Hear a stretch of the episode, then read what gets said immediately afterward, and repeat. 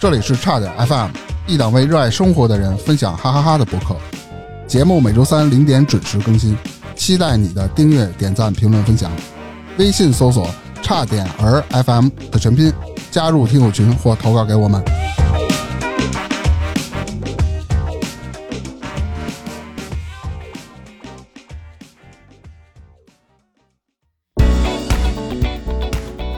大家好，我是大明，我是火大客。大家好，我是泰哥。咱今天聊一部电影儿，哎呦，电影跟熊叉有关系吗？没关系，没关系这，就是随便爱就情片聊儿聊吧。爱情片儿。从来不聊爱情的。这片子呢，我先给大家说一下啊，叫什么名儿？什么叫做《追凶者也》。嗯哦，导演呢是曹保平，哦，哎呦，这大导演演员特别有名儿，谁呀、张译、刘烨，啊？刘烨嗯可以啊。还有仨人儿，什么段博文、王子文、谭卓。哎呦，那个那演那个药神那个，这是去年几月份上映的，一六年的片儿了吧？这是对，挺早的了。挺早的，是吧？这为什么聊呢？因为通过这片子呢，张译啊获得了第八届中国电影导演协会的年度男演员奖，哦，刘烨呢也凭借此片获得了影帝。哦，是吗？嗯，什么哪儿的影帝啊？国内的？对啊，啊，那咱们今天就先聊聊这部片子吧。在开聊前啊，我不是也给大家都发过去了吗？大家也都看了，就是你看完这个片子的对感觉是什么感受？有黑色幽默，哎，对，特别黑色幽默的一部片子，然完后了手法也也挺曹保平的，就这 种，那曹保平是个什么手法？就你看他那个上一部片子嘛，《烈日灼心》，啊，看过《烈日灼心》是吧？对，对对，那个啊片子就是两个片子有点那种感觉上相似，那也是一部追人的追凶犯的片子嘛。对，那个三个强奸犯，我记着是吧？是，反正是把那个迫害的不轻，然后那哥们儿叫什么呀？演员邓超啊，对是，吗邓超，对，最后也是是那个挺封神的啊，嗯，那部片子特好。当时啊，那部片子上映之前没什么太多反响啊，后两年越来越来越来反响越高，因为它反响起来了。当时特意的去看了一眼，演的不错。对，其实它就是一个荒诞的黑色幽默喜剧悬疑，我的定义是这个。你说是这个片子还是哎那对，个追凶追凶者也啊？追凶者啊也，这个手法有点像《疯狂的石头》，它是倒叙穿插，嗯嗯嗯。对，它不是从一个正叙去聊这件事情。我看是这样，就是他他有几条线，三条线不同，就是刘烨一条线，啊，对然后那个黄毛偷摩托车那哥们儿一条线，啊对然后再加上张译一条线。对，好像全篇分了五个段落吧？哎，有五个小名儿，那五个个小名儿还有啊点意思呢。这个呀，它是个真实故事，我觉得是个真实故事改编。我看了看，大家好像很多人反映都是从一个真实故事改编的。嗯，那相同的这个故事呢，好像前一段时间，这个之前好像还有一个片子对，他一年前拍过一个，对，就是陈建斌演的那个人山人海，据说也是跟这个片子比较用同一个，对，同一红个旗故事，招展，人山人海。嗯，对，嗯同一个。但是呢，那个陈建斌演的那是个文艺片啊，这个是一个带有黑色幽默的一个，算是悬疑片吗？或者算是个呃有一点悬疑，啊其嗯实这你要愣往文艺吧，它也挺文艺的，它不是一个正经的所谓的凶杀片呀，或者是什么什么嗯，有点小那种公路电影的感觉，但是又不太嗯像啊。情节和手法的安排上呢，从多个线索出发，从情节上安排上，我感觉还是有它巧妙之处的。嗯，然后呢，也描写了一些生活在社会底层的这种小人物，他们面对各种事件嘛，或者各种事情，他做出来的一种正常的一种反应吧。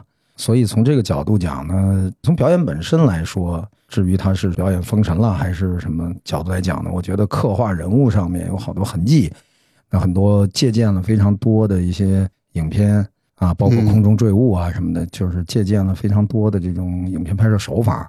然后从拍摄本身来讲，比如说很多情节里面的什么铺陈叙事的一些特别的镜头，比如说一开篇的那个黑手套，啊啊啊啊！那导演肯定也不是说白拍这个这个东西的，是它有用，嗯啊、那对有用，但它后头呢又又没有了，包括当时您刚才说那个坠物那事儿也是，一开始刘烨那段儿先来的，哎，到追物那块儿，哎，是刘烨那段儿还是黄毛那段儿？追物那块儿突然就没了，对，看这东西似砸非砸，砰，哎，画面没了，我还纳闷儿这砸着没砸着啊？后面哎往后看，他都给对续上了，对他等于从不同的视角完全还原一个事儿，包括黄毛大家着急找他找他女朋友，光撞一人，那人脸儿都没露，等于演了一半了，这个张译还没出来呢。对，其实撞的不就是他后吗？来一看啊，镐年撞的对，他，就所以我说手法上安排，拍摄手法上安排巧妙还是有巧妙的地哎方在哪儿？有很多地方，比如说他那个进村儿去去抓黄毛去了，啊，嗯，然后那个他老觉得后头有人追他，是那会儿卖完猪之后。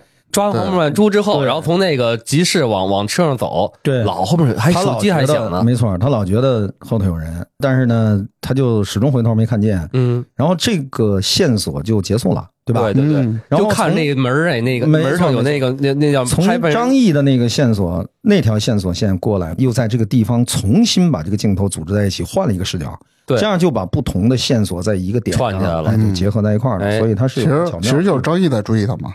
对哎对对你就对就说当时他推了门进去，是不是有发现了？还有一个黄毛坐大巴车给他女朋啊友啊接他女朋友电话嘛，对嗯我然后我我杀人啊， 对，让他回去，同样张译也在那车上，啊！对对对对吧对，是啊，他就是前面给你交代一个人的视角是这样，到下一个人就给你穿插过来，对，这么着，咱俩也别乱着先说，你从头咱往下捋一遍，得嘞，咱感受每个人都说了一下，对吧？嗯嗯嗯如果你用一句话来形容一下这部电影，嗯，你会用什么话？我第一遍看的时候啊，呃，一句话，一句话呀，脏，你他妈那是一个字儿，脏是吗？嗯为什么呀？这个就是一开始我看这所有人脸上都脏了吧唧的，啊，行，那也没问题。是我觉得它是一个呃揭露或者叫揭示社会问题的一个比较复杂的过程，这个里头有很多对，不是同的线索，所以嗯呢，用一句话简单的说出来，那我觉得黑色幽默里面你不就是戏谑，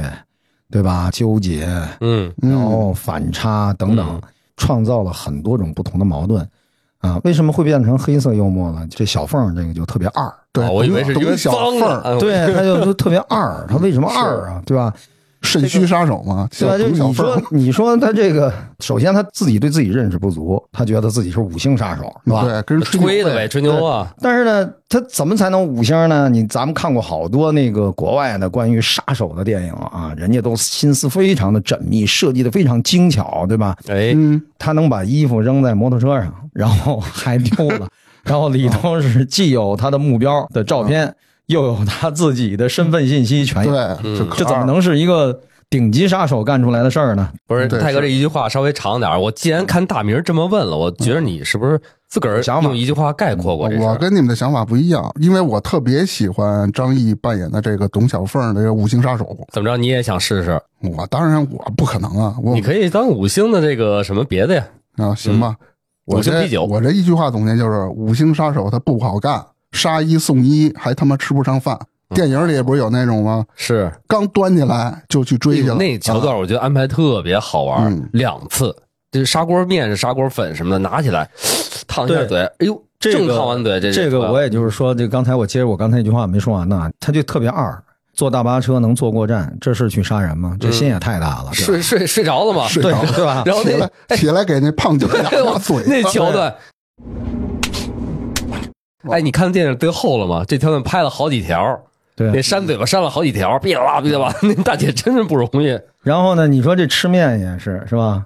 你真的是绷得住啊还是绷不住啊？是吧？嗯对你这吃面在那儿吃两回都这样，你说嗯你杀手犯错误犯一回就可以了，就是他要充分的把他这个缺根弦儿的这个状态和他这个对所谓的五星杀手啊，是做一个反差。对，憨包嘛，嗯憨有一贼嗯那有一个条宋老段就二不是嗯宋有一桥段叫憨包。憨包是第一个桥段，说的是那个宋老二吧？呃，不管说是谁吧，反正嗯啊这事儿我我也看查了点别的资料，就是每个五个段儿都是当地的那个方言，嗯，他对，是云南的那个是吧？都都看了哈嗯。哎，我还一开始我以为他们说的还是四川话呢，这么一查是云南哦话。云南跟啊川贵是川贵那个支系的边都是挨着呢。哦嗯，它雷，同它所以呢，它语言的区分不是那么大。哦，你嗯看长知识，其实影片里有两句话给我印象比较深刻，哪两句？第一个是贵哥和宋老二说的，戴高帽嘛，意思就是你的眼泪比全村、全镇、全县、全省的发展都重要。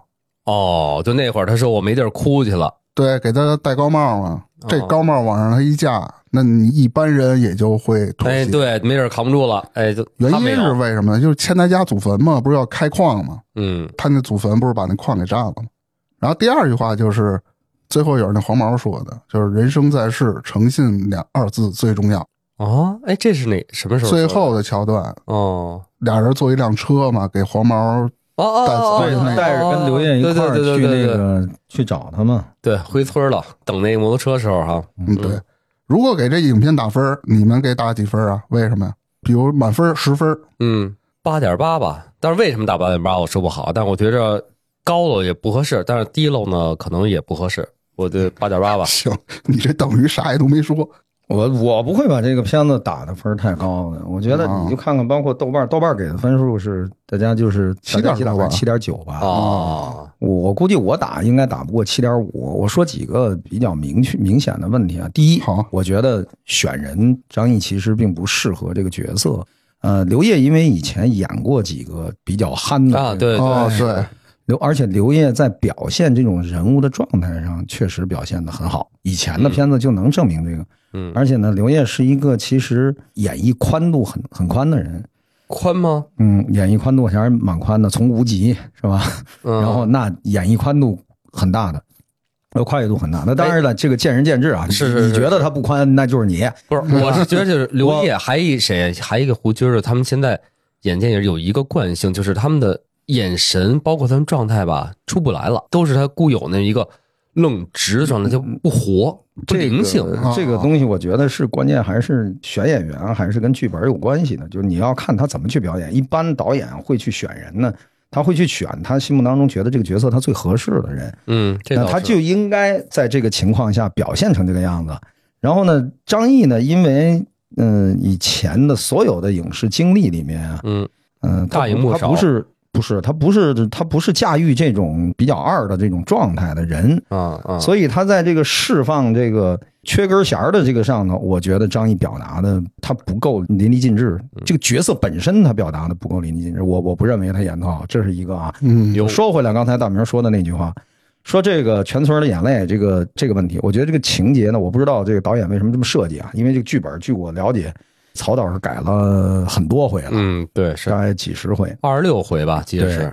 这个说了那么多数，那我就觉得，呃，常识性的问题肯定应该会被考虑。嗯，你发现一个矿，矿的占地面积要多大，然后坟地一般会设在哪里？你比如说，我为什么说这两件事啊？一，如果它是一个含量值得开采的矿，它的覆盖面积应该很大。然后呢，从勘探的位置向下挖，那它需要找一个好的切入的位置，但是这个位置并不唯一。那坟地肯定不是说修在一个就是完完全全说不方便的位置上，对吧？这个在中国啊，尤其是穴位是要看风水的，嗯不管好坏都会去看。你想一个坟地能有多大？就算一个家族墓能有多大？就因为他一个人影响到了整个矿的开采吗？我觉得谈不上。国内的奇葩的事情多了吧？我记得深圳还是哪儿，那个好多地方都有这种说你不搬迁是吧？你是钉子户，绕过去，就给你留着，就给你绕过去。但这有一什么前提，就是这是一个土老板，土老板要开，他肯定就是一个所谓的私矿、小我觉矿。得可能得炸山吧。那对他可我不太能，比清如楚在山上，他有可能影响人家有有人，他村民可能不干，我没完全迁走呢，对吧？有一户，他们有可能都会影响这整个村儿的事儿。那你这么强行解释也没问题。对啊对对你这个不是你这个，毕竟不是。首先，我觉得第一点，既然引起你我之间对这件事儿这么大分歧，那我相信这个思路啊，因为一个坟头影响了整个矿山的开采，你我之间都会引起不一致的争论。那我觉得放到大面积的这个社会人群当中，肯定还会有争论。那何必去创造一个这样的情节，导导致大家对一个常识性问题引起争论呢？那我嗯不觉得这个事儿设计的好。对吧？我觉得这个是我的看法。然后呢，我刚才讲了几个，第一个表演上，我觉得张译的这个选的这个位置，选的这个人来演这个戏，嗯嗯嗯我不觉得选的好。中国的演员有的是，富于表演的和有表演能力的人有的是，嗯干嘛非选他？当然，你说是不是咱们就能选出来一个更好的？我是是我不觉得，但我们不是导演啊，这个有它本身的这个局限性吧。情节里面还还是有很多，其实有一个情节，我觉得大家讨论的其实挺好的。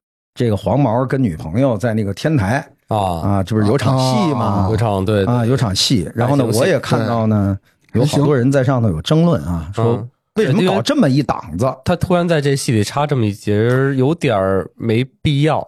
对不？他们争论主要是这个，就是说，呃，倒也没说不不必要，就大家一认识是一致的，说总要表现出来。你想啊，这黄毛是嫌疑犯，嗯嫌疑的原因是杀人，对吧？对，那你说中国人到今天的价值观是什么？别说今天的中国人，再往前一点，有道德理智的这个人会怎么想问题？会，呃，夫妻本是同林鸟，嗯，大难临头各自飞了。在这种情况下，还这么有道德观念的，不叫道德观念吧，爱情观念的是，就他算是个这个杀人犯，啊我也要跟他亡命天涯，啊那就表达出来两个人的情感足够深入嘛。这么有深度的情感戏要怎么表现？就是大家还是在讨论的是应该是这个问题。后来我觉得这个导演讲的也特别棒，说那你给我一个方式和方法，让我在一个非常短的时间之内表表达出来两个，个人的情感够深。嗯嗯嗯，我觉得这句话说的特别有道理，好像不太有超越天台那一那一嗯，段对，就戏是的证明方式。既没有钱，然后还得去爱，对，那那就就得是真情啊。是，然后这个真情用什么方式来表达最快最短？对就啊用这个戏份表达。所以我觉得就这个是个表达方式很棒的地对方。，只有打我我没理解这么深，我以为黄毛穷没钱开房呢。 对，就确实是这个，你道理这个是是现这实个问题，对没错。嗯嗯，就因为这个那意思才表示这个王子文儿这个饰演这角色没，错哎，能跟着这个年轻的小黄毛一块儿不离不弃，因为知道他杀人了，还回来帮他打电话什么等等，也还相信任他，对吧？对嗯你接过来，本身这电影它就没有完美，不可能说有电影我是得给打是十分是儿。我这人也比较浅啊，没你们想那么深。嗯我给这电影呢，我觉得还不错，我给打九点五，嚯，够高的，因为我比较喜欢 这个事儿啊。啊，是你发起来要讲这个电影的，啊是你的选材，对所以有道呢，理是你肯定觉得这个戏喜欢啊对，一是喜欢，二你觉得这个戏对你影响特大。为什么这么说呢？你一开始就问我们俩这问题，虽然我们知道陪你讲这个，但你一开始就问我们问题说来，你们都说一句话解释这个，或者你们一句话诠释了他这个。我就知道你心目当中肯定有一句话，有大那哥么一刚才句说，话哎，对对你对有一句对话，肯定我们俩是有嗯没这一句话，这是第一个问题。第二个问题就是你有这一句话呢，你肯定是深思熟虑了，想了好久了，哎，对吧？嗯你应该是比较喜欢这片子，但我们可能跟你不太 一样，行，对不对？我为什么打九点五呢？我就觉得这个结局有点仓促，哦，这啊董小你就凤扣在死的比较突然你就扣在零点五分，就扣这个了。啊，我我就靠这个了，我就啊比较浅，是吧？嗯嗯嗯啊，，哎，你说这个，我就想起别的事儿，就是你看说董小凤儿死的比较突然，最近这两天正热映的那个三大队那个电视剧，咱不说电影，啊电影我还没看啊，没也没被说的不公太映了吗？我不知道。电影啊公映了，啊，电视剧也演完了，嗯，但是电视剧那个结尾抓到王大勇之后，也是特别突嗯，然，对对，就突然就下楼，嚯，警察突然就出来了，然后就给他围了，他也没反抗，然后呢嗯防，不了了，对，什么都没弄，也就被带走了，然后在最后也讲述他这个过往这些回忆，嗯就没了，也是比较突然。而且这影片啊最后背后的这个金主没有落网吧？我记着，嗯反正没有他反交正代，没有交代，主对要是没交代。对，这也是我认为不太好的地儿。你起码你也给交代你全了嘛嗯你。看了吗？一会儿我跟你讲这个，我反而恰恰觉得这是拍摄手法上，第一嘿是个开放性的结局，哎，啊，啊，有这道是影片要有余味是什么？你看完这个电影，之所以你欣赏了，你也去思考了，你你那个都讲大白了，所啊有坏分子都被镇压了，所有好人都升天了，对，那好莱坞片儿，嗯不是，其实那我那挺是商业片儿，对不我对？挺希望开放式结局的是没有交代这董小凤被抓还是怎么着 了。你看了吗？这这这什么这这什么心理啊？你想想他主要是喜欢董小凤儿啊，我对觉董得小凤儿死了他不甘，我来替大明儿那个证明一下啊这我个事就儿、找补一下了啊。对，这大明儿主要还是因为太喜欢张译了。哎，对是真哎，对他主要是太喜欢张译了，所以他才会有这样的想法。他其实不嗯是对那个人物，那你就是还没有把自己放到故事情节里头去啊，你还是放在现实演员的这个这个上头我了。 我就觉得张译演的挺好，放到真爱上了，嗯对。对，他是这个哎但是问题。我也但是没你说多爱，真的。嗯但你说这个，我确实这部片子对我来说看完了之后，反而对我印象里对张译最近这段时间表演来说，给我拉回了点儿。就本来看完他最近几个电视剧之后，其实他演的都太平了，都是一个状态，都演警察，然后都演那对个怂怂憨憨的那种吧，不是受受受气包似的那么一警察角色。哎，这部片子反而给我拉回来了，发现他身上哦还有那么一些其他的元素可以开发。对相对来说我还是正向的。演员的表演呢，其实它越宽度越大呀，角色越跳跃，其实是越好啊好的，对而且这王子文这里演的也是颠覆了对王子文嗯一一贯的这种概念。你看好莱坞著名的那些拿过非常多次奖的影帝，你比如说克里斯蒂安贝尔，嗯，像什么样的角色都能演，几乎是对？吧？你像罗伯特德尼罗是吧？嗯尔帕西诺。像这样的人，那两三次获得过奥斯卡金像奖，拿过小金人儿，嗯他几乎在这职业生涯的一生当中，四五十年演过无数个不一样的角色，所以才能。不是说而且最他近每次那个谁小李子不是也是吗？啊那个从铁达迪尼卡克布号的这个对，对迪卡到布里奥这个荒野求那叫什么荒这是荒野猎人荒野猎人对这两个跨度多大？啊，迪卡布里奥童星啊，原来演是那个小那个的时候那个叫什什么么？来着？那个就家喻户晓，老放那个那个那个那电视情景喜剧剧，啊，这个情景喜剧，对对对对，什么什么一家呃不是呃快乐成长一家烦人成长啊烦恼成长的烦恼，对快对乐对一家对人，我那对客串了几集来着？十来集左右吧。对啊，那《成长烦恼》一百对多集呢，你你看你看那个迪卡布里奥的这个能力啊，然后《盗梦空间》是吧？哎是。然后泰猫坦鼠尼游克戏啊，嗯啊，泰坦尼克，你看他演员宽度，而且他现在年龄大了，越老了以后，他极富这种表演的驾驭能力。是对你还不像布拉德皮特，其实他也很宽，但是呢，布拉德皮特这些年就不演什么了，对。反而让人觉得，哎，就渐渐的跟他差距感觉上越来越大了。皮特这些年就没演什么那种对所谓的这种艺术类型更深一点的片子，还是商业为主了。后来对，所以中国导演特别擅长在国际上，包括获奖，特别擅长驾驭这个情景和心理的。国内的商业片啊一直也不是说在国外有那么火，嗯对吧？你像我们经常还看不起印度电影，其实我也很看不起啊。嗯嗯，然后印度电影就拍的很玄幻啊，就是他他商业片拍的都特玄幻。我们的商业片拍呢，其实就跟人家有很大差别，不是说不能驾驭一个场景，也不是说不能拍一个浩大的情景，但是呢，我们没有一套剧本定式，也嗯没有一套是它表演，不是一个工业性流程产出的东西。对，对他也但对他也没有那种美国商业片儿就是大演员对吧，嗯嗯大场景、大制作，然后快速就拍完，嗯，然后就上映，它是用来放松心情啊、娱乐这个社会啊等等，它有很多它商业化的主题在。嗯嗯，我们的导演都非常擅长去拍刻画人物心理，是细腻的东西。对，很细腻，对刻画心理、刻画情节，赋予表演的一些张力，就是这些方面，我们国内的导演确实水平是很高的。是啊，但是可能就东亚国家最吃亏的就是不是英语系，这个可能在国际上也很难就往上再多拿些什么东西。嗯，但是咱们其实，在国外受好评的片子多的是。多多多多多，嗯这有有有的些你看不着国的，内有些看不着的国内看的不着都不让公映是是对是，好，那咱拉回来啊，拉回到这个电影本身啊，我我们俩是不是这个干扰了，严重的干扰了？没有没有，挺好，挺好，是说的挺好。来咱们我们这耗时长呢，但是又来来短来了，Go 啊 on，继续整体电影给你印象最深的，有我你就们觉得是什么？抽大姐场嘴巴呀，景， 好，行，这算一个。，对，特别深。还有吗？还有，你随便说，比如拍摄手法了、故事的本身了、里面的某一个人物或者某一个小的桥段都可以说。那挺多的。就是你看他从一个人的主视角、主线走的时候，比如第一开始他发现黄毛躲没了，哎，后来到黄毛的那个阶段之后，突然发现哦，他原来就躲在旁边草丛里了。这个就给我印象啊，很就深是的。你就说拍摄手法呗。对，一开始就是交代的，哎，我这这人哪儿去？也不交代了。哎，没想到后来给找不上了，嗯就把这好多线都串起来，我觉得很巧妙。这个我觉得很喜欢，我这边就三个场景，那嗯，大巴车上抽嘴巴那算一个，是吧？那个印象特别深哈。 那个让我乐了，你知道 吗？为什么呢？因为大姐不是靠着他睡吗？嗯这个瞌睡是容易传染的，嗯，能结果把他给传染困了，他也睡着了。他睡着了，那黄毛不是又啊下大巴车啊吗？嗯嗯，他醒了，一看，我操，人呢？他就急眼了。大哥，这人呢？小晴喽，不直达吗？哎呀，这得死的了。不是直达吗？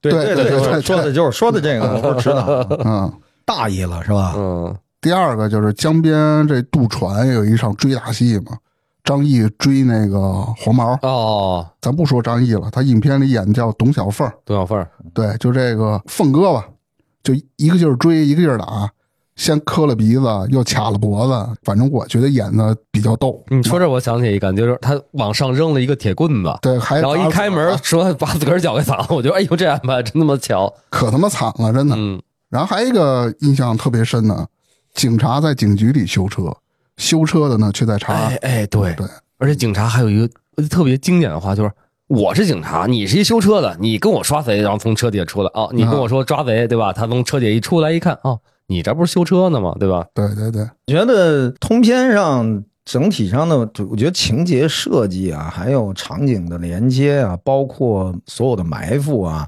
在一个恰当的时机被解开，这些安排呢都非常好。那那个电影中的你认为最遗憾的呢？有没有？最遗憾的，我没想过这点。你有什么遗憾点我觉得遗憾的董小凤的这个结局吧。啊？还是你对人物本身的这种爱恋对，跑不我开？觉得他这个张译演的这董小凤呢，在整个电影里充当的是一个搞笑的担当，嗯，所有的笑点啊基本上全都集中在他的，是吧对，？是汉贼出来了之后，对，就嗯空有这五星杀手的这么一个称号吧，但却屡次犯错。那个你们看过好莱坞有一个特著名的片子叫《笨贼妙探》，你们看过吗？就是没什么印象。马丁·劳伦斯演的。他不是入狱之前把钻石藏在了一个破房子里，那个房子正在建筑过程当中没弄完。嗯然后这哥们儿呢就被关到监狱里关了好多年。然后这哥们儿放出来以后，你想一般建楼呢，他把通风管道啊什么的先布置完嗯嗯，啊，这个给排水什么的全弄完，然后他把那搁到那个通风管道里。哥们儿出狱去拿去了，特高兴，这终于出来了，嗯偷了东西，这他妈弄了拿到手里以后，这辈子都不用发愁了。结果一看，那个楼是洛杉矶警察署吧，哦，然后，然后他就想了各种办法，就混进去，然后自 己后来又伪装 FBI，想起来那个了吧？马丁·劳伦斯是一个刻画这种无厘头的这种幽默角色非常非常标志性的人物。就张译他正面角色太多，对你知道吧？他这就是他弄不了这个，这就是泰哥的心里啊，有好多更优秀的、先见的这种人在前面站着，所以啊，对比张译就完全够不上了。不，也不是说这个，就是说，当然了，这张译去挑战这个，或者说他他跨出来这一步，他是不是能够他适应的角色面更宽啊？嗯，我觉得包括后来评奖也给了他很高的荣誉，也认为他有这样的潜质。但是总体来讲呢，就我就说几个方面，就是你比如说，要刚才大明说这个，说是不是那个有印象深刻呢？因为张译那眼镜儿啪什么一眼镜儿一巴掌，眼镜儿都歪了那个，啊，对对对吧？？哎，我印象深刻啊！对你这么说眼镜，我想起来，我后来那个全是脏，对对对，全是泥，嗯他在那儿擦眼镜，那个对我印象还有点深。就是他没有长一张天然就特别搞笑的脸。你们回去看看马丁·劳伦斯那个长相啊，嗯，小光头、小黑子，个儿不高，然后那个眼睛圆圆的、大大的，就是很贼乎的那种状态。他就天生就特别适合这个，就是这个片子。我为什么这么讲？这个片子不错，嗯然后呢，导演修正了这么多次这个故事情节，重新把它改成了今天这个样子。然后他每一个情节的伏笔埋了很多，然后几条线索相交叉。但这个特别擅长线索之间安排的两根大烟枪，看过吗？嗯嗯对吧？嗯像这种，那这个太棒了，他整个情节其实他也是包括低俗小说，像这个，那当年那那那真的是整个的情节安排非常非常棒的。其实这个片子的整个的情节安排，我觉得相当的出色。啊那在这个场景下呢，反而我个人觉得像。嗯，张译呢，他在这个黑色幽默上面的表达能力啊，尤其在幽默这个点上的表达能力，嗯，他张力是不够的，而且他原先的这个人设也好啊，现在都叫人设是吧？可能不太卖吃这个，不是那么匹配他现在这个角色。嗯，当然，我觉得后来荣誉也挺高的，也挺好的。行吧，反正我的遗憾就是董小凤这一块儿死的有点突然啊。嗯，行，那继续吧。你看，咱聊了这么多了，那电影给大家讲讲呗，到底它是个什么事儿，是吧？嗯，嗯然后呢，我尽量是轻微剧透啊，当然也涉及剧透。谈不上剧透了吧？你不是一六年这片子就都都都都那上映了？他那我是在 B 站上我又重新看了一遍啊，啊他就是你看过还是没看过的投票，没看过的对，要而且这多片子嗯确实没怎么听过，嗯，不是特别主流。可能宣传力度不够，嗯，对我就是按照电影怎么演呢，我就给大家怎么说，就捋完了一遍啊。我嗯大概极简单点说，这第一幕呢，首先一镜头，哎，一个尸体摆在那儿，这尸体是谁呢？就是那猫哥，猫哥咱先记住啊，啊猫猫哥然后这时候宋老二出来了，就交代了一下。贵哥找到宋老二说：“你得迁坟。”宋老二说：“我不迁坟，说是这儿得有矿什么的，他不是那要开矿吗？”宋老二他就没有同意这这件事儿。然后呢，警察顺着这个尸体的线索查到了这个尸体是猫哥嘛，然后又得知了宋老二之前跟猫哥吵过架，所以呢就被怀疑成杀人凶手。街边上邻居就各种传闲话嘛，这为了孩子还有自证清白呢，这宋老二决定呢，他就是主动出击。他首先找了工友，说我这该怎么查呢？那工友说猫哥摩托车丢了，你只要找到这辆摩托车，基本上凶手你也就找着了。嗯，这是那个宋老二给的线索不是算二工友，啊，工友啊，，对，给的算二，想算二一听这得了，我这找摩托车吧。他工长还交代了，你就扫扫村儿吧，跑不远。结果宋老二就去扫村儿嘛，从那房顶上看到了一个摩托车，是谁拿的呢？嗯，是黄毛。对，是有这么一桥段。然后那宋老二不就追他吗？然后就是村因民为不是嗯，因为为什么？因为宋老二说这车我修过，他那俩嗯车对对定的对不一样，一个方的，一个圆的，所以说那就跑不了这几个村儿，你就找去吧。对，而且你想咱啊前农后轮村胎也不一样嗯啊。对，什么轮胎叶儿他也认识啊。你想村儿里的嘛，类似那这种也看着那比较穷，基本上不像现在什么大城市摩托车那么多，可能这一个村儿就两三辆。他又是干这个的，他有自己的修理铺，他肯定记得特特别特别清楚。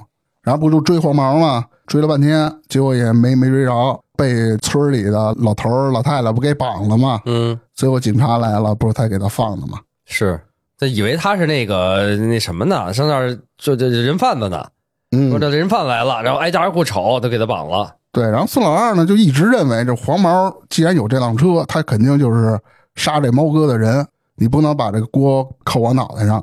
嗯，他一气之下呢，就把那个谁黄毛他们家猪不是给抢了吗？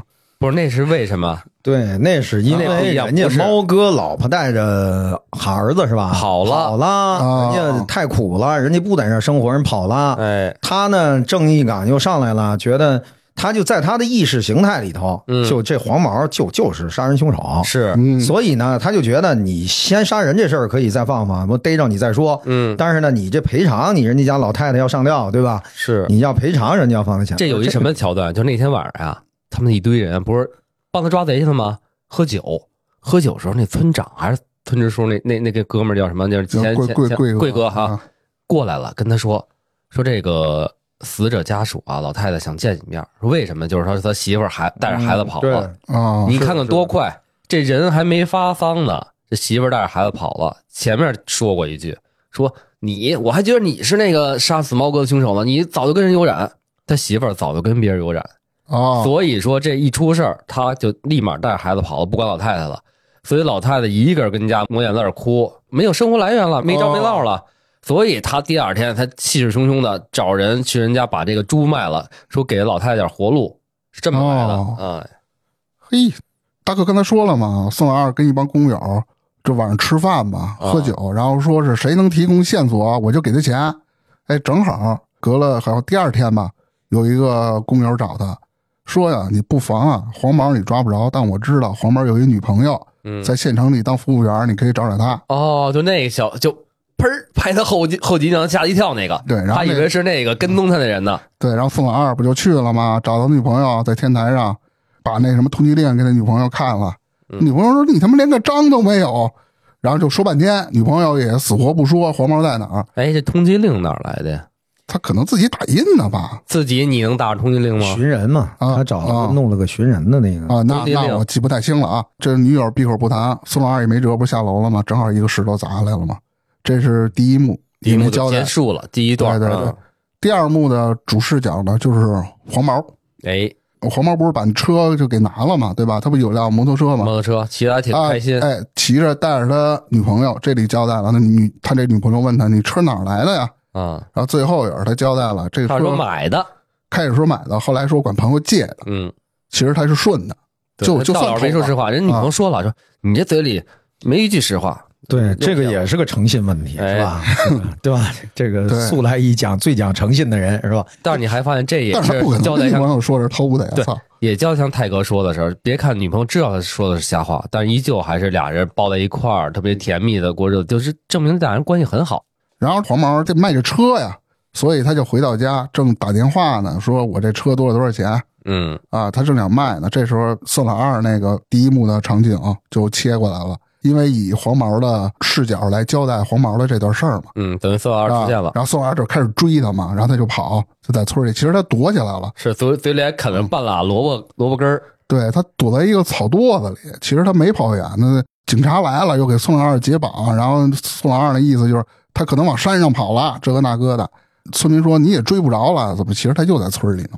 是，然后他就跑回县城了，跟女友说呢，就是其实他自己就想跑路嘛，是借钱呗，大大概这对，意然思。后意思先去昆明坐汽车，到昆明我再坐坐火车去广州嘛。他就管女朋友要点钱，他就坐那辆车了。哎，正好半路，他女友给他打电话了。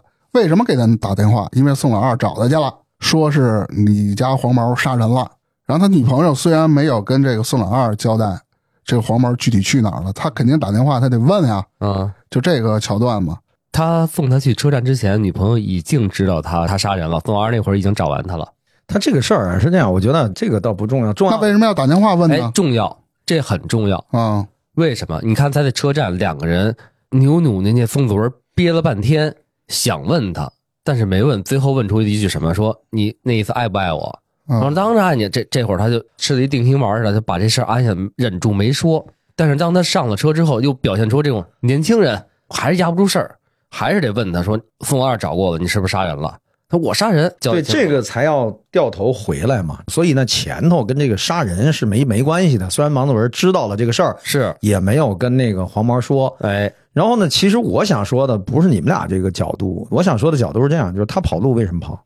他跑路绝不因为他是嫌疑犯，为什么啊？从前头到你刚才说那句话之前，嗯，黄毛自己并不认为自己是杀人犯，对他以为或者叫杀人偷车贼呢嫌疑犯，对，偷个车值当的这么大费周章的去跑路，要跑到什么昆明，再跑到外省去，我觉得这个也不符合常理。常理应该是什么？嗯，你记得那个电影的那个镜头啊，董小凤呢是下到河滩这个位置，把这个猫哥给捅死了，对吧？嗯，然后那个摩托车呢停在岗子上的公路桥上头面啊哎，公路上面，他又把西装怕脏了，把西装放到那摩托车上。嗯，然后这个黄毛如果看到底下有人，他也不敢骑这车走。他开始是没发现下头有人的，他没看了见半天，是对吧？看半天找了半天找了半天看没人，这儿搁着一摩托车，黄毛就骑着车走了。骑着车走，如果没有那件白西装，应该也没有问题。就是他，你想没有那个白西装，董小凤也不会在底下喊说站住站住，对吧？嗯嗯嗯，啊，还喊西装，就不会有这个，也就意味着不会被别人发现。那这个车怎么说都可以，所以呢，黄毛其实并不太理解，或者叫做不太了解那么清楚整个事件的情形。但是他骑走这辆车是有人看到的，是那或许他也看到了河滩上不是一个人，就有这种情形。所以呢，我觉得他在跑路，可能跟这个的，应该说不叫可能，就情节上的安排，应该跟这个是很相有关的。点关系，哦而且他相关还是二进宫嘛，他要再抓，不管是干嘛，他还得关他。对刚从监狱出来嘛，对对对害怕对关他，他跑了。对，害怕关他跑了。对，接着说啊，嗯这黄毛不是回到县城了吗？见到女女友，俩人不是吃饭吗？女友说你杀没杀人？他说我没杀，不信你就什么打打电话吧，给不是给宋老二嗯打一电话吗？然后联系上宋老二，咱俩线下单独见啊，啊，就要跟宋老二聊聊这个事儿嘛。见到宋老二，把事情一交代，宋老二说行，我就暂且信你。嗯黄毛说行，我还有点东西我要给到你，什么呀？就之前那个车上那个白西服。然后宋老二不就遇到一个地儿吗？把这个西服交给他。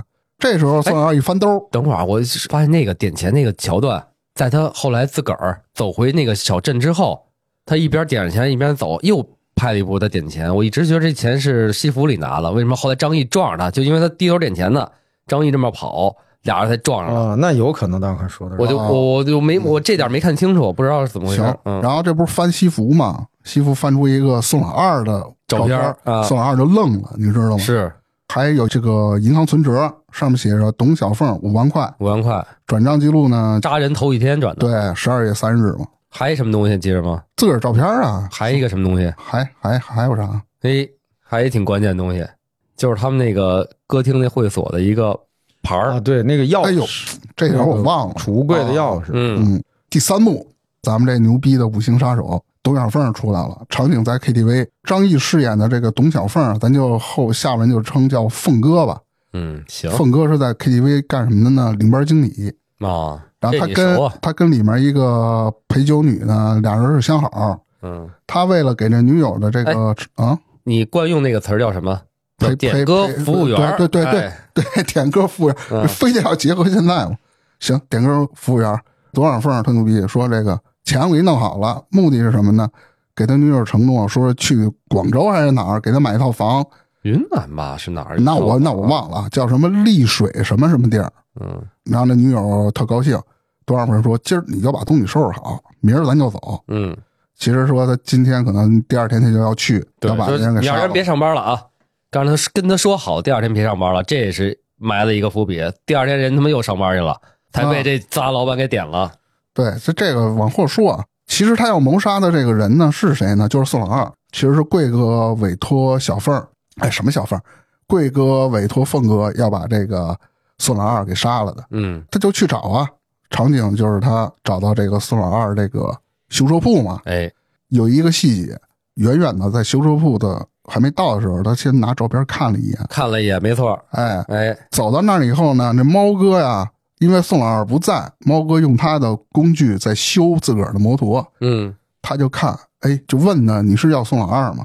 那嗯，猫哥没搭理他，对，他我说了没一句勒什么他话，对对对，没否认，也没说我就是。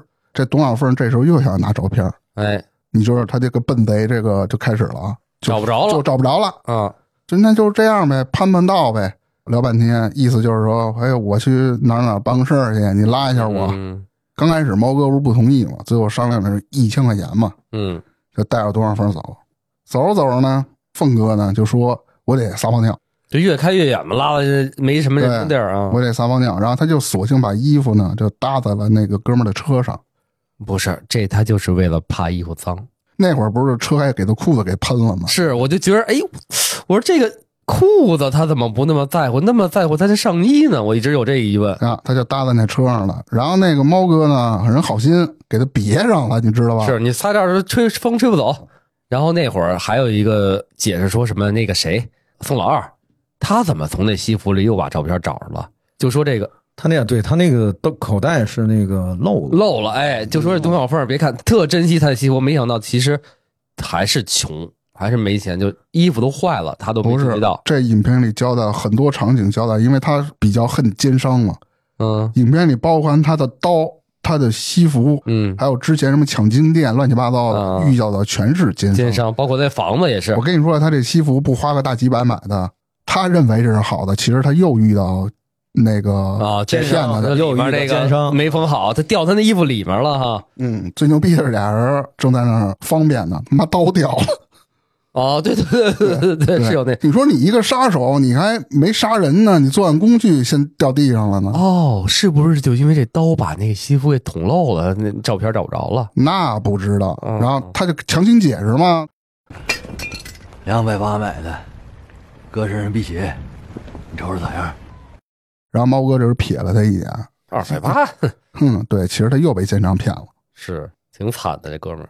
他又交代了，说我跟东北跟哥们儿抢过金店嘛，嗯，抢完了以后放盆儿里，他妈金子都飘飘来起来了。了，掉色 儿。对，你说这抢一金店，那金店的老板还是奸商。然后我不知道他那会儿交代这个什么什么什么黑丝袜、大砍刀什啊么的，刀这么之老潮，他为什么要交代这个？就证明我干过，自个儿壮胆儿吧，我觉着对，是。我觉啊得更你对，我觉得那也更有多点的可是能啊是是提升自己在心里的这个坚定，对，啊是杀人前的坚定然。后趁着这猫哥不注意，一回身儿了一样，那刀当直接就捅上去了。哎，这点儿他又体现了那个刀质量不行。啊你想一下子就得没没到底啊！如果是快刀的话，哎呦，我感觉那刀是使劲给摁进去的，你知道吧？ 捅腰子不是了。这点儿穿的挺多的。其实真正叫杀人，你别说杀人，你宰个猪、宰个宰个鸡，其实没那么简单。啊，真的是那那种吹毛呃不不是什么吹毛可断那种刀太少了。猫哥一吃痛不就跑吗？然后都追追上了，最后人不是把猫哥给杀了吗？嗯，你这个动作其实还体现就是他并不是一真正杀手，他对只是给自己壮胆儿，但是又突出这哥们儿啊，两面性格特别明显，一个是给自己壮胆儿没干过，但是也真狠，嗯，真下去手。你搁一般人想杀个人，那多大心理负担啊！弄完他得拍照啊，拍照呢他没拍正脸儿，而且那都是土，那人趴着呢，侧哦躺对，着是是是是，所以他就拍了一个那个，他认为自己杀对人嗯了，其实错了嘛。然后这时候呢，黄毛就出来了，哎，他黄不毛正又来了不是他那车在上面了吗？黄毛不是骑着他车跑了啊吗？啊！对对对，孙子，等警察来逮你了，别光没提醒你啊！我媳妇，哎，站着！我媳妇，哎，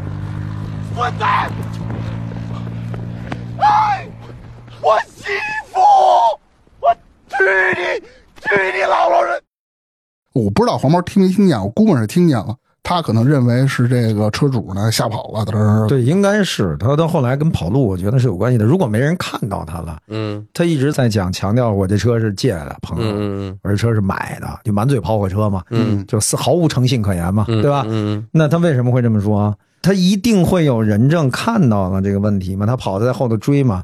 这样他才会知道跑路这个事儿。你看，否则的话，没有任何人证和物，你只有个物证，那我可以用各种方式来证明他。就是什么呀？就是他这车偷的，我觉得是这样，他他车偷的，他本来心里有愧，然后宋老二还去他们村抓他了，他就认为那是车主来这儿找我抓我车了，对，你别给我送到那个那个警察局去，我又得蹲号了。嗯，然后那会儿，这个所谓的凤哥杀人的时候，是先把哎看见面人先把尸体拖到边上去了，嗯，对， 藏在一个什么土墩子后面，然后嗯看着哎这人没看见，那个谁黄毛跟那左顾右看，发现没人，骑上车慢慢悠悠假模假式骑上车跑了。他嗯突然间，哟，西服还在这儿啊！当时他还说呢，还心想呢，傻子，你把这车骑走了，之后抓你去，对对，还 美呢。还买了一个，哟，哎我操，西服呢。啊，他就知道，他不，反正甭管他怎么着吧，然后他回到贵哥那儿去了，就气势完全不一样，事儿给你办了。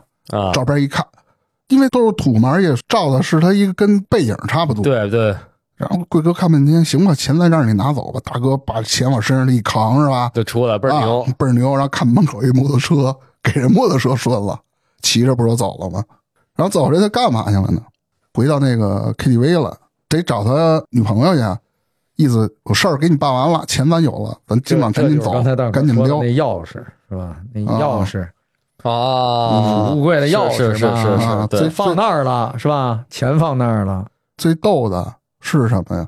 他女朋友还坐着台呢。嗯他说今儿不让你接活，你干嘛接活？一进去得贵哥在里头呢，还有一个大金主边上还不是还坐着马氏兄弟，对，也坐在那里头呢。结果后来才知道，操他妈杀错人了。对，这不是这是第二天了。其实他去那儿啊，就知道这事儿杀错了。那贵哥不就卡了鼻子呢？你办个什么什么事儿，你都要抽嘴巴，就是贵哥为什么去找他？贵哥他们也知道他杀错了，就在啊因那嗯为儿宋老二他找他了。后面的第四幕会交代宋老二去啊，对，找他贵哥看见对宋老二还活着呢，对，对对对，就是这么个事儿嘛。哎，大哥还挺仗义，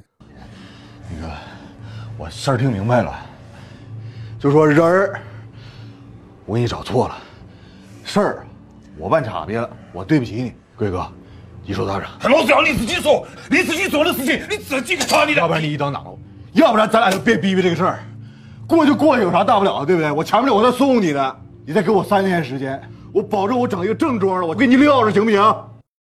前面我算送的，你再给我三天是吧？那是没辙了，这对愣挺着呀。但是你卷钱跑，我我今儿说我卷钱跑，你看你也能走啊。呃，是能走，但是人家正主找你门口了，你肯定没办法推脱了。啊，不没是这个，其实我觉得是这样的。你他站也在讲诚信，你知道站在这跟这诚信没关系。你站在这个雇凶杀人的角度看，既然已经错了，嗯，而且你又那么笃信你杀对了，你甭管是阴差阳错，你拿钱跑路，这个事儿结束，咱谁也不相欠，嗯谁也不相见。剩下的事情还有别的办法去解决它。但是呢，他回头回来再找他这件事儿可就麻烦了。是，你的风险本来，你比如说，你从这个咱们从理论上去推演，说交给这个董小凤了，他如果杀的都是按照计划，全都是完成了的，嗯，那他结果不也是给他笔钱，他跑路吗？对吧？嗯这个假设这么想啊，给他笔钱跑路，但是呢，按照这种阴谋论的角度看呢，他也不一定就跑得了。那不把杀手做了，那也还会有这个露底的这种风险吧？那只有他这种阴差阳错的搞乌龙了，其实是没毛病的。给他钱，他跑路了，嗯是对吧？是嗯是是，然后呢，赶紧打发他走。但是是不是真的？我们就说再回到阴谋论，他真的就是打发他走，是不是这么轻松就把钱给他，他就拿着钱走了呢？那也不一定走得成，那是另外一条线了。哦反正至少不想让这么笨的人，以及这件事情已经完全走岔路了，再继续走到一条正确的路线上嗯来，接着去三天这事儿 是吧？这是实在是哦但我接受记得是不是这金主跟他又说一什么三十万啊？我忘了有没有这地儿了。他反正桌上有钱，他好像把那什么钱扔在桌上，说你啊先拿走，啊我还差这几十万吗？啊。对他说：“大哥，我一定把事儿给你办对了，反正这意对思。是其实这个镜头呢，讲的意思就是，实际上他希望他拿钱赶紧滚蛋，是，对吧？别跟我这儿对出对毛哎，病。对对，别再出。哦那可能他会错意了，他觉得老老板给我这钱，我得把这事儿给弄了那是没错，嗯是的，啊。我觉得是应该是这个意思。然后这他不就出来了吗？出来骑着他那偷的那辆摩托车，他就到村里了，去跟踪那个宋老二嘛。宋老二的镜头就是一回头也看不见人，其实就是他想杀他嘛。没错，刚这就是要那个杀钥匙那个不是刚那个，啊就电话铃、电话铃声的问题嘛。啊啊嗯，电话铃儿响了嘛？那是谁给他打电话我？忘了，那块儿我真是看的有点模糊。是不是贵哥？那不不是那里头不是那个中间撮合人不是那个钱吗？啊，钱就是贵哥，钱什么贵，什么钱贵什么东西，啊，那就不知道了，老这钱嗯块儿老也板也不太重要。啊钱老板，之前那不是那电话嘛，其实告诉他，就是个凤哥那意思呢，说黄毛也暴露了，因为警察查到那辆车了，也想去追黄毛，意思呢让这个凤哥把黄毛一下就给弄死。反正宋老二、黄毛这俩人一个都不能少。这个凤哥呢就来到黄毛这个女女朋友的这个地儿了。刚要进去，发现宋老二在，就之前那场景，宋老二正在问他这个呃那个黄毛在哪对儿？对对对对对啊告诉我。他趁着女朋友不在了，宋老二下楼，他就拿一个石头嘛，就给蹲他，嗯他想砸这宋老二嘛。嗯看宋老二出来了，嗡的石头扔下去了，嗯。后来那个镜头也没交代到底砸没砸着，看半应天该没。砸着啊。然后他是往往楼下冲，然后看看到底怎么着了，一堆对人围着，然后还往前凑合。对，一看，哎呦，石头碎了，见不着人儿。他正要去找这宋老二的时候呢，一哥们跟他撞一个正面，满怀啊，他一把鼻子撞了，然后第一次把对鼻子撞了其实呢，那就是黄毛。他反过来，他又去追他去，啊，然后追着追着，黄毛也没了。得了，饿了，我先吃个饭吧。他就把那东西拿过来，吃的是米粉儿，我记着。对，这米粉好像贯穿了整个剧，对，刚要吃烫嘴嘛，就刚要吃，哎，发现街对面黄毛和他女朋友从他跟前走过去了嘛，哎，让他去追。之前怎么着，中间这个追的镜头就没有了。交代的下一个镜头就是黄毛上大巴车，他跟着上去了，嗯对吧？然后他大哥在大巴车上，最后有人着了嘛，黄毛接了他女朋友的电话，中途下车返回县城找他女朋友。这凤哥不知道，还在车上睡着呢。嗯，最后有人醒了以后，之前咱们说的，那段啊，先抽那个啊胖姐嘴巴，然后啊，不是先问的那个问那司机说：“这这这这这人啊，啊，对你这不是直达吗？你不知道吗？人 说半路下车，半路下车了，他说他爹死了，人只能给他停车。对，这下车还是这怎么那着大哥给恨的，我跟你说，后边很多的这种就无套路、无章法了，胡鸡巴来，跟着我感觉就是大哥已经恨到的一定地步了。是是是，然后他就又回到县城了，他饿呀，他又点了盘饭嘛，正要吃饭，哟，就看见黄毛了。从后面走过来的，他也不尾随或者怎么着了，不是那种偷偷摸摸的，直接端着那个一个空锅，不是空锅了空锅，啊，端着直接后脑勺叭啐了，啐完以后他大庭广众之下就瞪着黄毛，旁边有辆三蹦子，嗯问问你拉不拉活儿那个，嗯之前那黄毛怎么过来的？就是一边数钱还是怎么着？哎，这边数没数钱我忘了，反正早那桥段早没啊，了，对，把黄毛扔那个三蹦子，反正拉到了那个江边的一个渡船上，对，还说给你他搭把手，绑搭把手，对，搭把手啊，嗯挺牛逼的，我觉得。嗯，把这黄毛绑了嘛。绑完以后呢，也不知道怎么着，黄毛就好像挣脱了还是怎么着，我忘了具体情节，他呀给他拉起来了，后来拉起来之后，哦他踹他一脚，他就跑了，就开始追嘛，对吧？嗯。那追的那那段特别逗，就刚才咱讲的，什么上去怎么打也打不着，把自己撞了一个好几回，然后扔那铁棍子也是扔完了砸自己，最后他冲上天台之后发现没人了，嗯那点儿我觉得安排挺多，我还想了，我说人跑哪儿去他妈了？一旦大哥跳江里了嘛，是游游了嘛。其实给这个黄毛定型的时候嘛，就是放水里灌水嘛。黄毛手机响，哎哎，对对对对，谁对？打的呢？宋老二，哦，对，宋老二给这黄毛打过来的。打完电话，这黄毛趁机逃跑了，然后逃跑哦那对那那那那那谁凤哥不就追他吗？最后也是让黄毛跑了。情节交代了，宋老二先找到了贵哥，干嘛去了？他质问去了，为什么？因为他从西服里翻出了很多的东西，一个是照片儿嗯，这个照片儿呢，只有贵哥有。为什么这么说？嗯，他之前跟贵哥拍了一张双人照，哦，双人照，他把那个头像单独，就是宋老二的那个照片的那个头截取出来了，截取出来，放大了，一模一样，照片对着，明他白就了，问啊他，是这么个路子，对啊，就是他就认为贵哥你你是不是这人你是雇的杀了我，反正就这么个意思嗯对啊。，那段我看明显给我反差特大。一开始像那个宋老二，一开始知道这个事儿的时候，再包括他去村村里抓人，然后抓猪等等，就表现他是一特别鲁莽的人，特别冲动的人。哎，反而到贵哥这儿，他变成了一个特别缜密的人，把这个事情分析的头头是道。然后贵哥还想用别的方法去转移他的视线，反而人根本没信，还是沿着这条路一问到底。突然发现这人身上有两个截然不同的点。贵哥呢就说意思他解释嘛，说你家宋老二这个坟开在了这个矿上，嗯，你挡了全村人的财路，恨你的人自然就多，那杀你的人肯定是有，这对意吧思？不单单是老板想杀你，你要是这么着那对整个村儿都意思就对你不是好我想杀你，杀你的人多了。是都想杀你。正当宋老二可能被忽悠住的时候呢，这时候来一电话，谁呢？凤哥把宋老二的孩子绑了吗？嗯，宋老二就急了嘛，拿把枪，最后把那个贵哥不是给绑了吗？一块儿带过去了吗？凤哥拿刀架着宋老二的小孩儿，啊啊啊，然后宋老二架着贵哥拿着枪，最后贵哥承认了，说你把他放了，放了的。开始嘴里还堵东西说不出来，对对对好，那那啊堵堵，你放开放开放开。人质一交换，宋老二带着他孩子就跑了嘛。结果不就剩这个贵哥和这个凤哥了吗？对你绳子，快给我解绳子，解绳子的时候慢然后慢。贵哥一看事件败露了，人也没杀了，这气急败坏了，不就捏他那鼻子吗？你咋来来来了呢？无形烧杀，两天搞定，搞定个鸡鸡总你，我还多个啥？哎，多个啥？多个啥？哎，多啊！啊！你小子，你个傻逼妈妈的！哎，我追啊！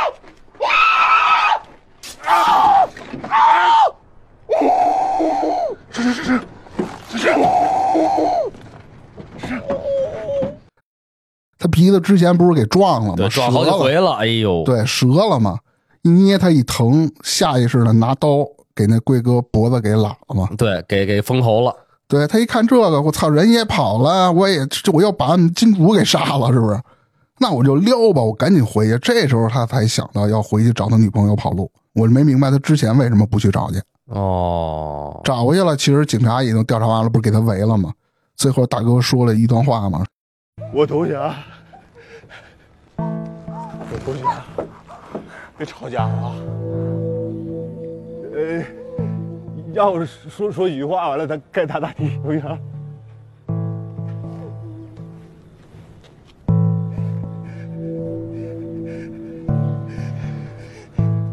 我吧，就很奸商，这辈子就把奸商给坑了，买个房。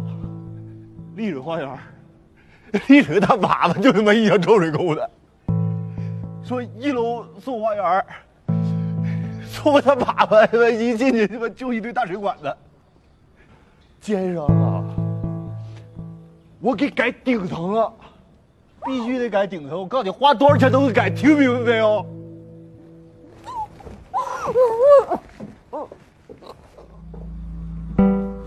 说抢个金店儿，也把 这帮孙子给坑了。我跟我哥们儿，俺俩黑丝袜、大砍刀、笨好长。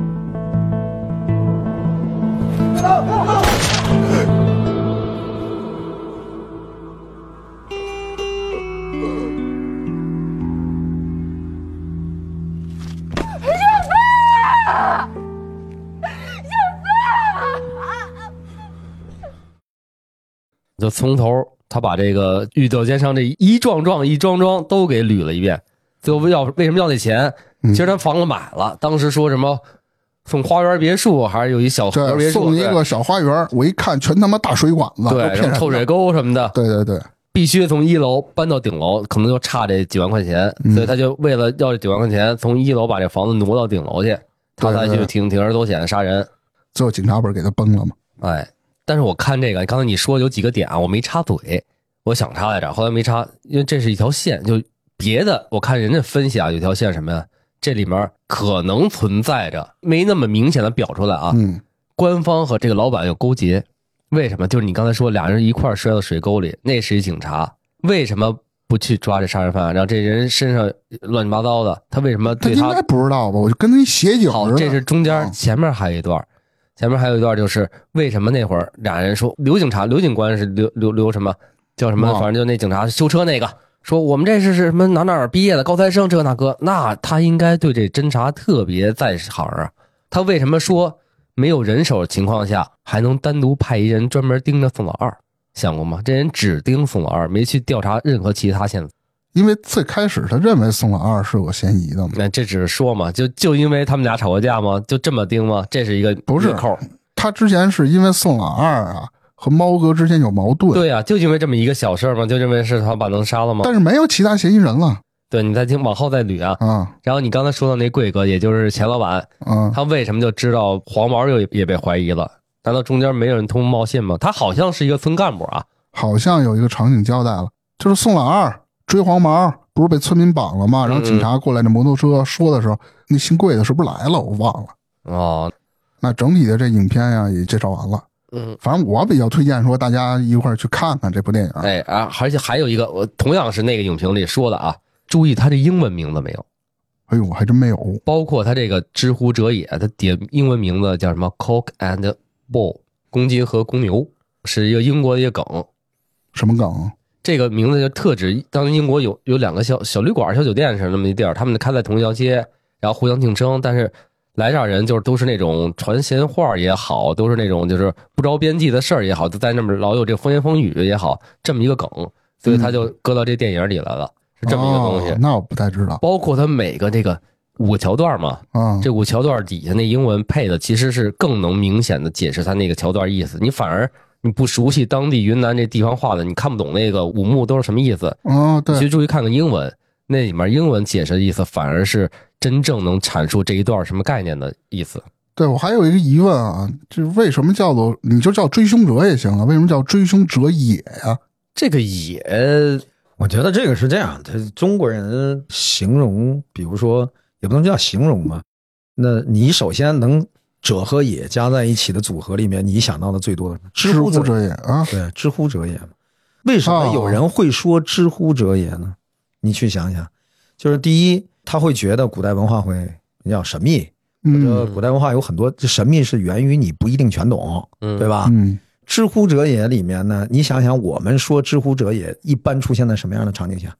说你这个人啊，是个是个老学究，嗯，你满嘴都知乎者也，哎，别人有可能不爱听，也有可能听不懂，嗯也有可能像笑话这个孔乙己一样笑话你。嗯，所以他知乎者也，我的理解这里头带有了这种讽刺的意味。哎讽刺和喜剧的味道就。这么着，你就结合那个英文看，就更明白了。刚才那个英文不是 cock and bull 吗？它就是无稽之谈的意思。嗯，然后这个也是，你注意开头嘛，我特意留意一点啊，它知乎者是先出来的，也是后面出来的，这也不啊是，知乎者先是打的知乎者那也最后哎说自说个儿说错啊了，就追凶啊，不追是凶还呸，这追凶者是先出来的，然后也是后出来的，啊，他追凶者其实就可以了，他啊也在古文里不就是一语气词嘛，知乎者也也好，追凶者也也好，他就是这是追凶者或者他们都是追凶者的这个概念，啊哦，表明我这剧啊荒诞的一个可笑的一个事儿嗯，滑稽的一个事儿，就为了强调荒诞性嘛。嗯荒诞性。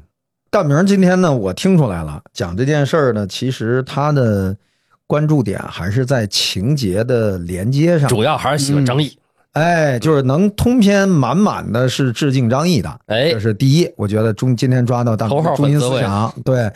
第二呢，他喜欢所有剧情里的一些细节安排，哎小桥段儿，嗯，对，是然后挺有意思的没错。然后大克呢，今天讲了一些，其实从这个分析的角度上来讲，那个有很多不同的声音啊，嗯就是其他人的影评，是是大克是自己的看法，对吧？这个也是一种角度。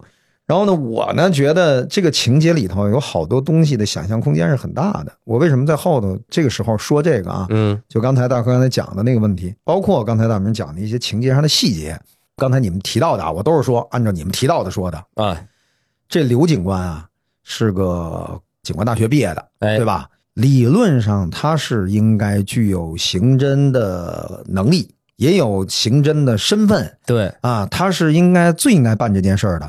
但是呢，他反差多大呢？他在这个宋老二的修车铺子里修车，宋老二跑出去去抓黄毛，去嗯，找坏蛋，是他不那干实事儿嘛，为什么呢？对吧？那你看时下今天也是有很多社会现象里也是这样，我的本职工作可能我做不好，是吧？嗯嗯，我的非本职工作可能我做的挺好，那你就说、对这个摸鱼摸得好，对，就所以说这个事情到底说明了什么？那我觉得见仁见智。就像刚才大明说的，人警察说我们有安排人啊，对吧？嗯另一个就是我们警力太少了，哎，我们没时间弄，我对，们有弄时间不过来修车嘛，真是，就是所有的理由和客观上看，都会有多种现象和多种解释，而且每一个理由都能堂而皇之。没，包括刚才咱们讲的这个情节里面所有的最终的安排，包括什么钱钱钱什么贵是吧？就是贵哥，嗯啊，对，包括跟他发生的一些冲突，以及在那个董小凤杀错人之后，在那个什么 KTV 是吧？还是叫什么嗯在那儿 KTV 啊？对，在那儿出现的一些状况等等，以后以及后来让宋老二又知道他是他们两个人是相互认识的，这嗯个挟持人质的事件又相互认识的，这个里头通篇从前到后充斥着小人物的无力，嗯，充斥着小人物在社会的各种挤压之下的无奈是，啊。而且被愚弄的这种人生，对我们说，如果情节的安排是有好多条线索，其实它整个话术的安排也是有好多线索，就整个通篇都在讲这个奸商，是吧？哎哎我哎的，西装西装买的不好，嗯，我这个房子房房子子房子买的不好。抢个对吧金店儿还都对能飘起来我，这对刀也被骗了，对，你看，说我原来大砍刀啊，就是那那当年我大那一尺多长大砍刀是吧？对，啊就是现在弄一小这嗯匕苦逼首。玩意儿他妈二百八，对呀、对对，就是就就是到处充斥着一种小人物，生活在社会最底层的人，他们所谓今天遇到的这些境遇，还有他的无奈，无奈以及这个心里的恨，是吧？是然后呢，以及宋老二怎么看待这件事情，也都是社会底层的人。那么，不同的社会底层的人怀有的信念是不一样的，他最终的结果也不一样。那我就刚才接着大克说那句话，他嗯说这个、这个，呃你看宋老二这个开始的状态是憨憨傻傻的，是吧？哎，但后来去追凶呢，反而又非常细致，然后呢又是特别善于动脑子，嗯对，而且拿到照片以后，第一个反应是这别不是过来杀我的，啊对吧？嗯哎，对，是的，一下反应过来了，对，而且那个时候其实这个里头有非常安排非常巧妙的地方。你站在谁的角度看？站在宋老二的角度看，他应该是很懵的这件事儿。对，搁我一我也懵，对啊，我一回到我的修车铺啊，我一看着外头杀人了，一过去看猫哥是吧？嗯，然后对一回修就修车铺，猫哥在我修车铺弄弄车的这件事儿跟我有什么关系啊？而且跟杀人有什么关系？所有的倾尽于全力都认为黄毛是杀人犯，嗯，那这件事儿整体上跟他说我拿张照片儿怎么就是我？那黄毛去杀了杀了猫哥，他又没在现场，对吗？嗯，也没在修车铺对，啊。关键最大的问题就是没人交代过董小凤是从他的修车铺把猫哥骗到了另外一个地方杀掉的。那对这件事儿怎么能马上看完照片就联想到雇凶是杀他呢？整个这个情节的安排，我说其实巧妙心里特别缜密，对，嗯就是刚才说大克说那个，他这个人呢，你看上去憨憨傻傻，其实他是一个很执着的人。他演的这个角色也是一个很执着的，就跟刘烨以前演过一个，这个我忘了那个电影的名字了，演过一大兵是吧？啊，也憨憨傻傻啊，的，对，憨憨傻傻，有有一女的还特喜欢的，对，就是这个，就是他要完成什么东西，就是他刻画这样的人物刻画的，我是觉得刘烨一直演的还都很出色啊。嗯，那个就确实演得好。包括我刚才大哥讲的，就是他他其实挺一根筋的，这一根筋的人啊，哎，对，他其实就怕两头堵，但是他恰恰不是两头 堵，对吧？咱们老说嘛，一根筋就怕两头堵，他恰恰不是两头堵，你给他了一个释放的一个出路，一个出口，他就沿着出口一直爱之求真的追求到底。嗯所以呢，他有这条路径走下去了。我其实想说的就是，咱们今天瞎聊的这个部嗯分啊，嗯嗯嗯，大明说的这个问题，这个里头呢，为什么我说情节所谓的情节开放是什么？这里头有几个很关键的问题。看上去坏人都死了，但是你们记得那个夜总会的那个场景下，那可不是说贵哥一个人在那儿啊，嗯，嗯，对，还那也是不是说那个钱就是贵哥给的，哎，他就是个掮客，他就是个那 broker 没没交代中，中间商，对他就是个中间商，他是个 broker。然后其实坐在那儿的人实际上是真的出钱的是人，但是您对注意细节嘛，就是这几个人我注意看了，脸一直没排实，都是恍惚一晃而过。嗯你想看他赵体长什么？你现在回忆，我想不起来赵体长什么样，反正瘦瘦的。今天呃我们看啊，在社会生活的方方面面，嗯、很难有一个事情是那么纯粹的思想，比如说贵哥百分之百这是贵哥的想法，贵哥找来的钱，贵哥要干掉这个宋老二，也不是，不是。都是街里街坊的，里对乡亲但是贵哥为什么要做这前客呢？一，他有好处，有对啊对吧？有矿下来才能吃对呀、呃你分想红啊这。个地儿，对，首先这地儿一旦能开矿，他又是村里的头儿，哎，是他有很多好处可以控制。然后他给人家做了这个掮客呢，他也应该能够有有所收益。再一个呢，他觉得宋老二挡了别人的财路，其实有多种情绪在这个里面，对吧？很复杂的情绪在里面。表面上看上去，你看坏人被意外的抹了脖子，那为什么是意外啊？对吧？你好好去想，那为什么是意外的？嗯嗯嗯嗯跟那个董小凤是因为一个很意外的这个冲撞，是吧？对，啊，这个然后误杀了，那你说坏人是不是都没了？最坏的坏人被警察打死了，他是不是？但实际上你坐下来把情节串在一块儿，那你就说导演为什么要安排这么多情节互相交叉？其实情节交叉最大的优势是什么？你要看懂它，你要看懂它，你不能一遍，因为你脑子没那么对好，对对吧？你就得多看几遍，嗯，多看几遍你就正常人啊，都应该能读出点别的味道来。所以这个里头的味道就很多。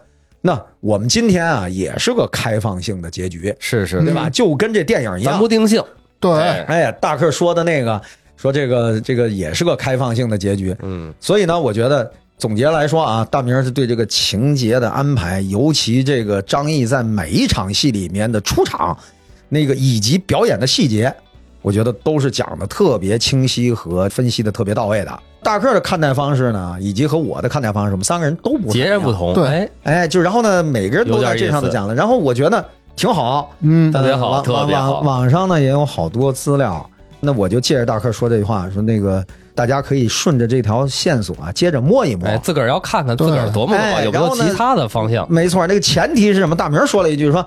我我觉得，我建议你们还是都去看看吧，是吧？嗯看看这个，然后再可以再延伸这个角度去发现一下。对，去找宣一传些嗯不知那么高的电影，哎，其实挺好看，我的利益是什么呢？大家多琢磨琢磨吧，思考其实挺有意思。对，是吧别看我们说这么热闹啊，你们也看看，哎，嗯看的过程中有什么呢独到见解，咱评论区对可以留留言，对，比如某些镜头，你认为反映的是什么现象？啊等对，等可以给我们提供灌顶一下，对，你就说我就不喜欢那张译，我我就喜欢别的，那也没问题。嗯，反正您在评论区给我们留言，咱互动起是来。是是，而且你发现还有一个，就是这片子也是刚才那个泰哥说那个一个执着人。其实咱们中国电影好多这种以执着人为主线的电影，嗯，包括那个《落叶归根》，嗯，赵本山那个，嗯包括最早秋菊打官司，嗯，对吧？包括那个冯小刚那个什么那叫驴得水什么，都是其实都是一根筋的人。然后哎，是驴得不是驴得水，那叫什么来着？就是那忘个了，不知道，就范冰冰演那叫什么来着？就是拿一个圆不拉几那么一小镜头拍的那个。非非诚勿扰。哦，我知道那片子我也没太看懂。对，反正这好多这种小执着小电影挺好看的。我说它的票房啊，可能不是特别好，但是值得一看，是吧？行吧，咱也别推荐这么多电影了，对吧？人也看不过来。咱们今天主推的就叫这个《追凶者也》啊、得嘞，没看过的呢可以去看看，好嘞，然后看过的呢你就看看大克说的这几个。行嘞，好，那咱们今儿就聊到这儿，好嘞，就拜这么着啊拜。嗯，拜拜拜，拜。拜拜。